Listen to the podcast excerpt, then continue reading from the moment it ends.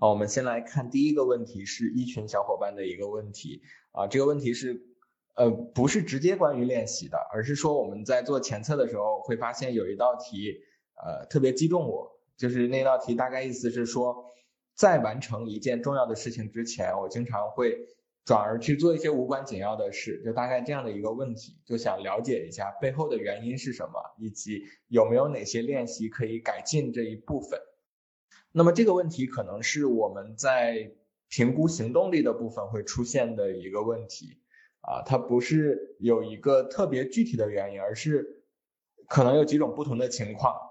第一种情况是，呃，就是这种注意力的转移，或者说去做一些无关紧要的事情，这种状态是无意识的，就是你本来要做一件事情，然后突然被一件插过来的事情打断了。比如说，这个时候你拿起手机要去回复一个很重要的消息的时候呢，不知不觉的开始刷起朋友圈，对吧？这种现象很常见。如果是这种情况的话，它其实最有可能是分心造成的啊，就是我们的注意力被一件另一件吸引人的事情给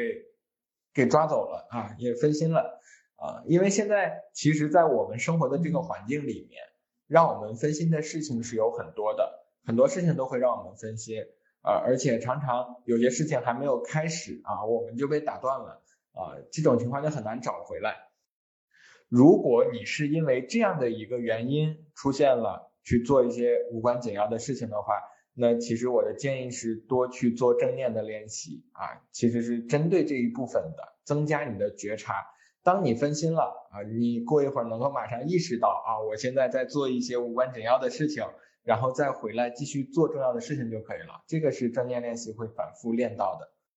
第二种情况是，有可能你是在有意的逃避一些事情啊，或者我们常说的在拖延，对吧？就是那件很重要的事情，你一直拖着不去做，为什么呢？因为这件事情可能是困难的，或者说它带有一定的不确定性啊，或者说当你想到这件事的时候，你的内心中会浮现出一丝不太愉快的感受。啊，这种体验大家应该都经历过，对吧？而且往往随着你的拖延，随着这件事情越拖越久，那么它可能会变得越来越困难，呃，越来越不确定。你的这种不愉快的感受呢，也会加深。啊，当你再想到这件事情的时候，啊，你可能根本就不想去想起它，啊，你一想起它就非常的痛苦。如果是在这种情况下啊，其实我们最有效的方式就是我们有一个认知行为疗法，也就是 CBT 啊，CBT 这样一个书写营里面啊，会有一些练习内容很适合你啊，因为这个时候你需要做的是要去冷静的分析一下自己的这些不愉快的感受啊，它到底是由哪些想法引起的，它背后的原因是什么啊？你需要有条理的找到那个让自己不愉快的。导致拖延的那个问题啊，然后想办法去调整啊，或者去解决这个症结啊，就是找到那个问题才有办法去解决它。这是前面说到的两种情况，还有一种情况啊，就是可能不是那么容易被观察到啊，但也是常常出现的啊，我把它叫做价值的一种错配，就是你说这件事情很重要，但是你在情感。或者说在价值上并没有体验到这种重要性，为什么呢？因为很多时候，重要往往是来自于一种外在的规则或者压力，或者说来自别人的要求、别人的经验。比如说你的老板告诉你这件事很重要啊，你不要把它搞砸了，但是你内心并没有真正认可这一点啊。当然你会迎合他，会去承认这件事确实很重要，但是你内心并不是这样想的。或者说没有真的把它当做一件重要的事情去做，这个时候你就会发现总是会有一些别的事情插进来，来影响到你或者去抢占它的位置。那么其实，在这种情况下，我们这样去做的原因是什么呢？就是我们是在渴望找回一种对自我的控制感啊，掌控感，甚至有的时候会刻意的用唱反调的形式。啊，来证明自己的决定才是重要的，对吧？老板说的不重要，我自己的决定才是重要的。就我们有的时候会有这种逆反的心理。另一个常见的例子呢，可能跟刚才说的不完全一样啊，但是也是这个原因造成的，就是你去问别人啊，对你来说重要的事情是什么？就是你去问很多人的话啊，我们做过这样的尝试，就是你去问很多人的话，你会得到一个很有意思的答案，就是呃，绝就是有很大一部分人啊，超过百分之五十的人会告诉你，健康对我来讲是头等重要的事情啊，就是你如果给他一些选项让他去选择，让他去选的话，他最后一定会告诉你，健康对我来讲很重要。但是你再去观察他们具体的行为，就是你真的把健康当做一件重要的事情。带着这个价值去行动吗？你会发现很多人是做不到的。他只是口头上表明健康很重要，但是你让他真正的做到，比如说有节律的睡眠，对吧？啊，这种健康的作息习惯，啊，多喝热水，啊，甚至去关注一些饮食上的营养，不仅仅是热量，还包括我们自己习惯的一些结构，对吧？就比如说少吃盐呀，就是去关注这些营养的指标。啊，还有就是很重要的，去注意去锻炼运动，能够做到这些的人其实是少数啊。虽然说绝大多数人都说我我很关注我自己的健康，但是真正能做出这些行动的人是少数。为什么呢？就是嘴上说着重要，但是不去做呢？因为在生活中很多具体的情境里，它的重要性是被忽视的，就是它会退到一个背景板里，没有把它的重要性凸显出来。比如说，当你跟朋友一起去吃饭的时候，这个时候你会觉得吃的开心才是最重要的，你根本不关心你吃了什有多少呃多么垃圾的火锅和烧烤，对吧？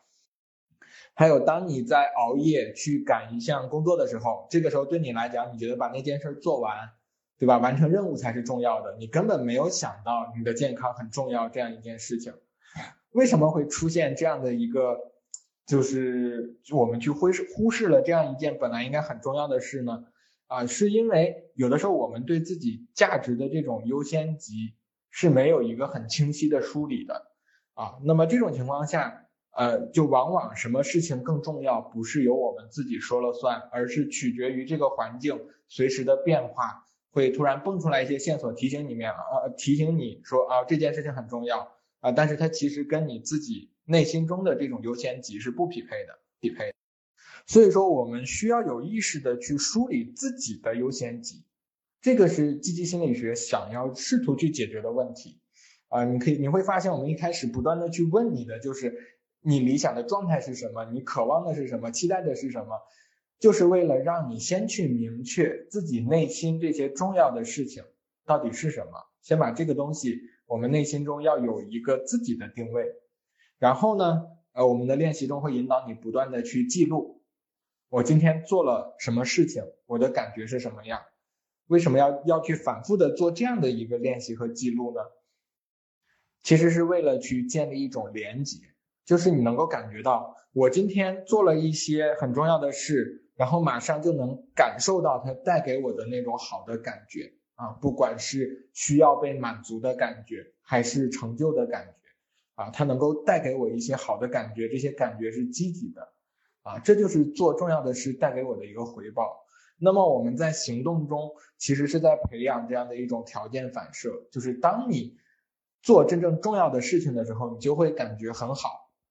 然后让你能够把做重要的事渐渐的变成一种本能的反应，就是任何时候我都会优先去做那些重要的事，因为它能够给我带来非常好的感受。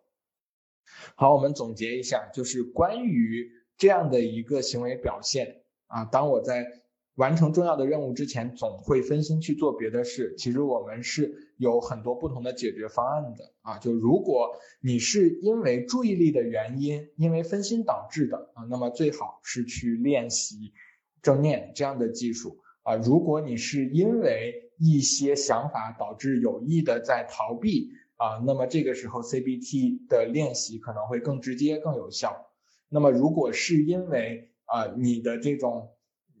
价值啊对于自己内心重要性的这个呃呃想呃这个感受并不是特别的清晰，你需要去梳理它。那么积极心理学其实是我们去处理这个问题有效的工具啊，所以说你可以结合自己的实际情况去判断啊怎么从练习中去强化。